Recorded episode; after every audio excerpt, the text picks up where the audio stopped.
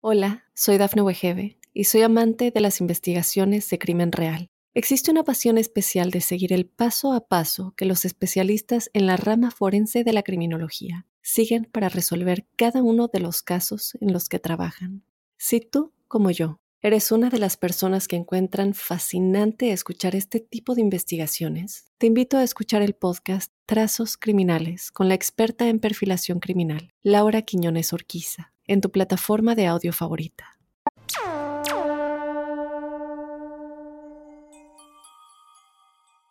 Hola, hola, bienvenidos al episodio 3 de La Huella OVNI. Yo soy Jorge Luis Zuckdorf y este es un espacio tranquilo de, de, relajación, de reflexión, para pensar, preguntar y contestarnos todas aquellas preguntas que tenemos en relación al fenómeno ovni.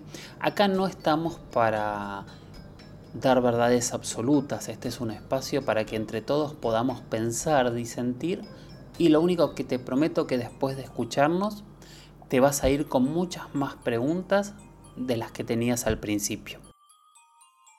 Y bueno, la verdad es que me llegaron cientos de comentarios, cientos de, dudas, de preguntas, así que hoy vamos a tratar de elegir algunos. Pido disculpas a los que van a quedar afuera, pero quiero dedicarle también un tiempo a cada una de las preguntas para poder responder de la mejor manera, siempre sabiendo que mis respuestas no van a ser afirmar nada, salvo que tenga realmente el 100% de la respuesta, pero lo que me refiero es, este es un espacio para que dudemos, para que de una pregunta aparezcan más, para que entre todos podamos pensar y tal vez algún día tener una conclusión definitiva de qué se trata todo este fenómeno, todo este misterio de mirar a lo lejos. Este es un espacio donde la idea es que ustedes me hagan preguntas, yo las responda, me cuenten sus experiencias. Si les parece, empezamos con la primera pregunta, que es una pregunta que dejé guardada de la semana pasada. Es una pregunta que quería contestarla bien, me faltaba algo de información, pero aparte en la semana por lo menos cuatro o cinco personas más me preguntaron de lo mismo, así que me pareció que era un gran, gran tema para abrir el programa. Así que les dejo un audio que es de Federico haciendo su pregunta. Es una pregunta para Jorge Luis Subdorf. ¿Qué son esos círculos grandes que aparecen en los campos de maíz y qué sé yo, que, que tienen como formas de naves extraterrestres que aterrizan? Hablar de los círculos de cultivo, de los crop, de los agrogrifos, de los agrogramas, eh, es un tema que genera un debate muy muy grande. Hace mucho tiempo que una gran parte de la población asegura que eh, son figuras artísticas hechas por, por diferentes personas ocultas y muchos testigos que aseguran que no tienen idea cómo un ser humano podría hacer eso y después nos vamos a meter en los detalles de los que creen que no los podrían hacer los seres humanos. ¿Por qué? Eh, el fenómeno tiene, si empezamos a investigar en la historia, hay antecedentes muy, muy antiguos de 1678, que había unos dibujos de un diablo segador, eh, algunas cuestiones incluso anteriores, pero para ubicar el fenómeno como lo conocemos hoy nos tenemos que ir no tanto tiempo atrás, sino la década del 70. El primer círculo en un campo apareció en Australia, en Queensland. A partir de allí el fenómeno se trasladó a Inglaterra y toda la década del 70 y del 80 en Inglaterra se dio una gran gran cantidad de marcas en los campos que empezaron a aparecer. De Inglaterra se trasladó a diferentes lados y también América. En Estados Unidos aparecieron muchísimos y en los últimos años, en, las últimas décadas, han, han aparecido también en América Latina. Hoy hay tres lugares en donde el fenómeno sigue apareciendo constantemente en América Latina. En México, en la zona del Estado de México, a unos 100 uh, kilómetros de la capital, en el estado de Santa Catarina, en Brasil, y en la provincia de Salta en Argentina. Todos los años aparecen uno, dos, tres de estas marcas que sorprenden a todos. Ahora bien, hace un ratito les decía que eh, las marcas, para los que hay, hay un gran debate entre los que dicen que la gente las pudo haber hecho y los que no. Yo les voy a contar mi experiencia. Hace unos años en México, haciendo un documental, decidimos hacer una marca en un campo y llevar testigos a que la analicen a ver qué era lo que nos decían. Así que con un grupo de expertos estuvimos gran parte de la noche dibujando ese campo con unas técnicas bastante sencillas, o sea, utilizamos unos caños, sogas para medir y hacer este, y tener las distancias. Ellos marcaron los campos, hicieron los dibujos, que ya que estamos se los voy a colgar también ahora en Twitter con, con el hashtag la huella ovni, con ese hashtag vamos a seguir buscando y generando preguntas, respuestas y polémicas. Ahí van a ver el video sobrevolando eh, nuestro círculo en el cultivo a ver qué les parece. Y bueno, después llevamos expertos a analizarlos. Y nos dijeron que los dibujos eran muy buenos, que parecían ser ciertos. Ahí dijimos, bueno, se nos cayó el tema. Y cuando empezaron a ver en detalles dijeron, no, estos no son cultivos reales. ¿Por qué? Preguntamos. Y lo que ellos nos contestaron es que los cultivos no se quiebran y al no quebrarse quedan como entrelazados, casi como tejidos y doblados, cosa que los que habíamos hecho nosotros estaban muchísimos quebrados por el peso del metal que les pusimos arriba para doblarlos y por otro lado inmediatamente detectaron nuestras huellas. Y lo que ellos nos explicaban es que cuando aparecen este tipo de marcas originales, no hay huellas humanas alrededor. Bueno, mi experiencia en ese sentido fue no lo pude hacer. Y iba con expertos a intentar hacerlo. Ustedes mírenlo y fijen qué buenas que quedaron las marcas que hicimos. Después, para esa misma investigación, lo que hice fue entrevistarme con un semiólogo.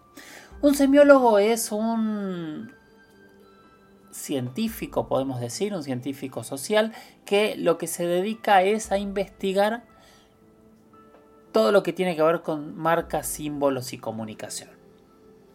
Fuimos con diferentes dibujos de las huellas y él lo que nos dijo muy claramente es, todos estos símbolos parecen ser eh, más allá que algunos eran más abstractos, otros concretos, parece ser simbología dedicada hacia el ser humano. Y él decía, yo no puedo asegurar nada, pero si es simbología dedicada hacia el ser humano, lo más probable es que sea o un humano o alguien que conozca nuestro lenguaje.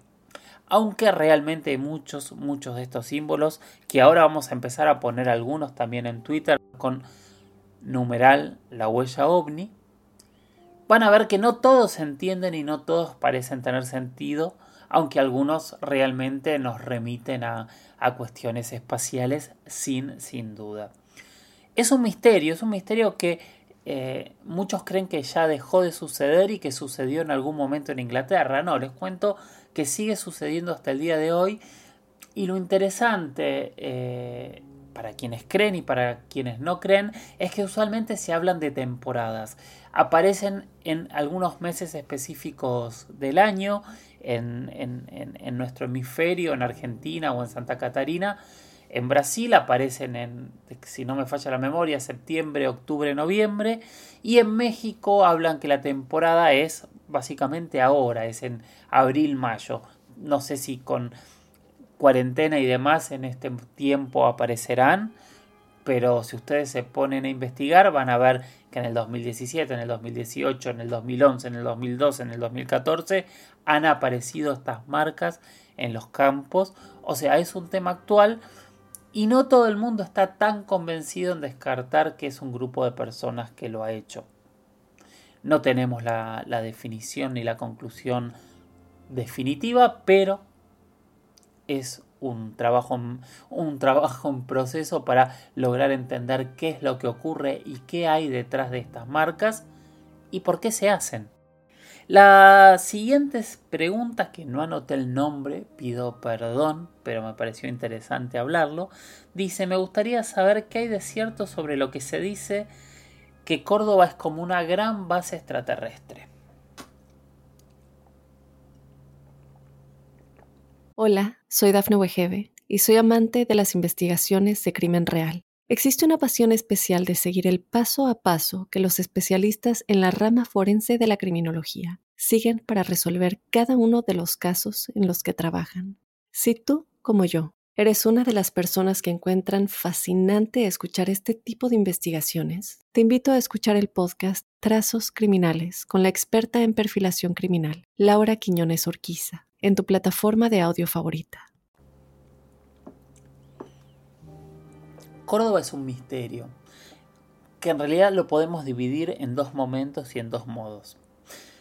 El furor de Córdoba con los ovnis aparece en la década del 80, eh, con la aparición de dos puntos claves muy fuertes, mediáticamente hablando, que es una marca que aparece en el Cerro del Pajarillo, y la cobertura mediática de José de Ser para Canal 9 investigando toda la zona del Uritorco. Ahí empieza mediáticamente a conocerse Córdoba. Ahora, ¿qué pasa?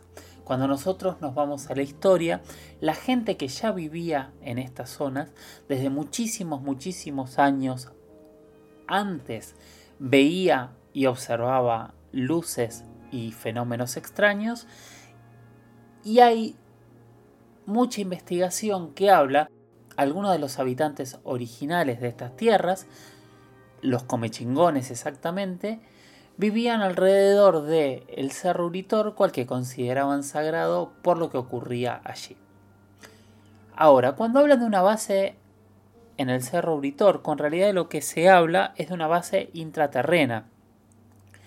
Se dice que allí hay una ciudad intraterrena, que es la ciudad de Erx, y que las luces que se ven en realidad son luces que salen de adentro de la Tierra y, vuelan desde allí. Ahí empiezan a debatirse y discutirse dos teorías que no necesariamente se contraponen y podrían ser complementarias. Hay quienes hablan de una hermandad blanca y de seres de sabiduría y que vivirían eh, en, en, otra dimensión y que en, este lugar habría un portal, y hay quien habla de una civilización tecnológica que vive dentro de la Tierra, que sería hueca, y que este es uno de los lugares por los cuales puede salir a la superficie. La verdad es que se ha ido con cámaras, se ha ido con investigadores, y más allá de, de lo que afirman muchos testigos, no hemos logrado encontrar una puerta que nos lleve a Erx, por lo menos una puerta material. Eh, hay muchas explicaciones que en realidad quien lo busca desde un plano material se va a equivocar y nunca las va a encontrar. Eh, pero la realidad también es que quien va a esta zona usualmente observa fenómenos extraños tanto sobre el Cerro Uritorco como en todas las zonas aledañas. Muchísimas de las personas que viven allí o que han ido a este lugar han tenido experiencias. Me gustaría saber si alguno de ustedes ha viajado a esta zona y ha tenido algún tipo de experiencia. Sería súper, súper interesante escucharlos. Entonces, esta es la base ¿no? de, lo que ocurre. ¿Es el lugar de Argentina donde hay más avistamientos? Yo diría que hay tres grandes lugares en Argentina, cuatro creo yo, donde eh, son como bases muy muy grandes para, para observar o intentar observar al menos el fenómeno ovni. Sin dudas Córdoba es una que es un gran sinónimo del fenómeno, otro es Victoria en Entre Ríos, la provincia de Salta y para mí también hay una enorme, enorme cantidad de casos en Bariloche. Obviamente hay muchísimos otros lugares donde el fenómeno se avista constantemente. La siguiente pregunta la Matías Rico, arroba Matt Rico, que dice, Vi muchos videos en YouTube de diferentes personas en todo el mundo que grabaron muchos más avistamientos ovnis de lo normal. ¿Qué será que ahora las personas le prestan más atención al cielo o será que ellos saben lo que nos pasa? Wow, esta es una pregunta que venimos pensando y debatiendo desde hace muchas, muchas semanas. A ver, yo creo que acá hay siempre dos eh, posturas. Por un lado, claramente estamos mirando más al cielo. Claramente necesitamos respuestas y buscamos las respuestas desde todos lados y este fenómeno eh, y, el infinito son uno de los lugares más comunes para buscar respuestas. Por otro lado están los videos, ¿no? Que algunos no son ciertos, algunos son viejos, pero otros, real, otros realmente se han grabado en este tiempo. Hay más interés y hay más sorpresas de lo que está ocurriendo en el cielo. También es cierto que al mirar más al cielo, incluso a mí me está pasando, que cada vez me pasan más videos y más comentarios de gente que ha visto satélites, por ejemplo, y que está convencido de que ellos nunca los habían visto esos satélites y que en realidad son ovnis, que claramente tiene que ver con estar mirando tal vez por primera vez tranquilos al cielo y estar analizándolos de otra manera. Estamos en un momento muy muy difícil de, la humanidad eh, no es la primera vez que estamos en una situación así y no va a ser la última, pero también eso nos hace reflexionar desde otra manera y si hay hermanos mayores en el cielo, sería un gran momento también para que nos ayuden con, con, todo este caos. Creo que tiene que ver en parte por eso la esperanza de mirar al cielo, aunque no tengo las respuestas definitivas. Sí hay más videos, sí hay mucha gente observando y sí hay pruebas de que hay objetos que nosotros no sabemos qué son que están sobrevolando nuestras cabezas. Vamos a escuchar otra pregunta. Damián es eh, el que hizo nuestra gran, gran pregunta del primer capítulo hablando de los zombies. Eh, hoy tiene una pregunta súper interesante y que va a llevar una respuesta que no sé si todos conocen de este tema, pero él llegó a una conclusión solo. Vamos a escucharlo y después seguimos hablando. A mí me encanta todo este tema, no sé si lo, habrás notado. Em, y yo de repente me permito mucho volar con todo este tema, porque no hay certezas de nada y tampoco se puede negar nada. O sea, entonces no puedes afirmar ni negar nada de todo esto y vos muy bien lo dejás muy claro y me gusta mucho en el programa. Entonces yo de repente me permito hacerme esta pregunta. Así como en nuestro país, eh, en el norte, o en Córdoba, por ejemplo, ¿sí? pasa de que hay un lugar, una zona en donde hay muchísimos más avistamientos, sin cualquier otra parte. Bien, debe haber en el mundo quizás lugares donde hay muchos más avistamientos que en otros lugares. ¿sí? Entonces, ¿qué pasaría? Que, eh, o, o alguien alguna vez hizo esto de trazar una línea imaginaria entre los puntos donde más avistamientos hay en el planeta, ¿se entiende? Si yo en la Argentina agarro Córdoba, por ejemplo, bien, que es un lugar donde hay muchísimos avistamientos. No sé dónde otro lugar también hay muchos más avistamientos, pero supongamos que uno de esos está en Estados Unidos, bien, y supongamos que otro lugar donde hay muchos avistamientos es en Australia. ¿Qué pasa si yo hago, hago una traza imaginaria de Córdoba a Estados Unidos, de Estados Unidos a Australia, ¿me entendés? En los lugares donde más avistamientos hay, se forma alguna figura, ¿no? Alguien alguna vez lo hizo. Nada, me permito volar un poquito. Hola, soy Dafne Wegebe y soy amante de las investigaciones de crimen real. Existe una pasión especial de seguir el paso a paso que los especialistas en la rama forense de la criminología siguen para resolver cada uno de los casos en los que trabajan.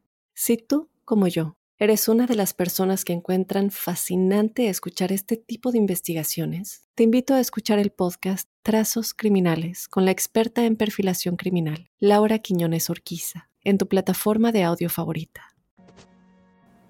Sí, Damián, hay líneas. Hay muchas teorías que hablan de líneas por las cuales el fenómeno se movería o aparece de manera más constante.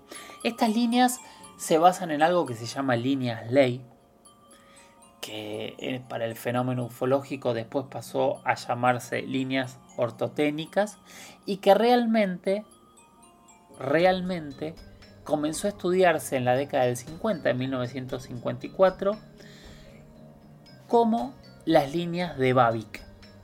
Esta teoría la formuló Aimé Michel, que es un ufólogo francés, cuando empezó a descubrir una gran cantidad de avistamientos en una línea recta que iba desde Bayona hasta Vichy. En esa línea él empezó a, a colocar muchísimos avistamientos del año 54 y a partir de ahí planteó la teoría de que estos objetos se moverían a través de líneas que de alguna manera elevarían energía y, ayudarían en, su vuelo o en su recorrido o, o, vaya a saber uno qué es lo que necesitan. Sí está planteado que estas líneas pasan por algunos de los puntos más importantes y más misteriosos de la humanidad, como pueden ser las pirámides en Egipto, algunas de las ciudades mayas, la ciudad de Teotihuacán, Stonehenge en, Inglaterra. O sea, cada uno de estos puntos se une con otros puntos con estas líneas rectas. Casualidad no.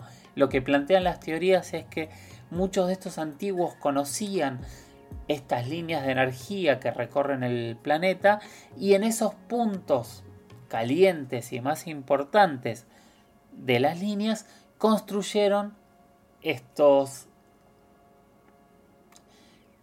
realizaron estas construcciones, pero no construyeron estas construcciones, realizaron estas construcciones que para nosotros hasta el día de hoy son un gran, gran misterio. Entonces, sí, hay líneas, hay líneas y usualmente en esas líneas que unen algunos de estos puntos son los puntos más calientes de observación del avistaje del fenómeno ovni. Bueno, hemos llegado al final. Realmente les agradezco mucho eh, el apoyo, que me banquen, los mensajes, eh, todo lo que, lo que dicen. Quiero seguir discutiendo. Eh, quiero escucharlos, quiero tener sus conclusiones y quiero que este sea un espacio para que todos podamos pensar juntos en qué hay más allá de lo evidente. Gran frase para los que vivimos la década del 80. Gracias por, estar, muchas gracias a, a, Bebana, a Héctor, a Mai por, por esta oportunidad que para mí es un honor y un placer muy muy grande de poder compartir este, estos temas con todos ustedes. Bueno, buenas noches y nos vemos la semana que viene.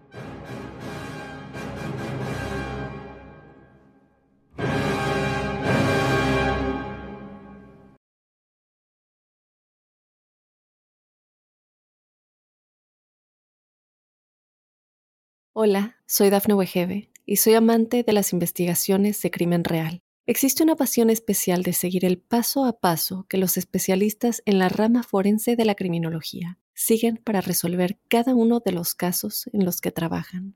Si tú, como yo, eres una de las personas que encuentran fascinante escuchar este tipo de investigaciones, te invito a escuchar el podcast Trazos Criminales con la experta en perfilación criminal, Laura Quiñones Orquiza en tu plataforma de audio favorita.